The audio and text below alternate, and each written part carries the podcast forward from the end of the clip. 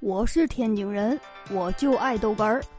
天津人讲笑话开始了。如果你给我的和别人不一样，我宁可不要。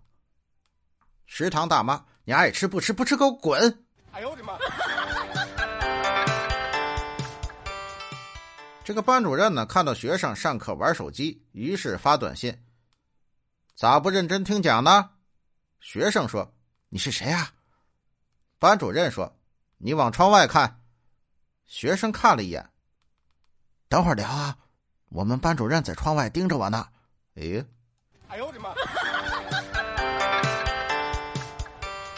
我们办公室有一个大姐和她男朋友吵架了，把给她男朋友买的水果都给我吃了。我说：“嗯，你不给你男朋友留点，都给我吃了。”然后她很生气的说：“哼，我就是给畜生吃，我也不给他吃。”哎哎哎！怎么哪儿好像不对劲儿啊？哎呦我的妈！男子啊，将遭遇车祸的妻子紧紧的抱在怀中。亲爱的，我我还能为你做点什么呀？妻子啊，是奄奄一息的说：“就就一件事情，你你能他妈的别笑的这么开心吗？”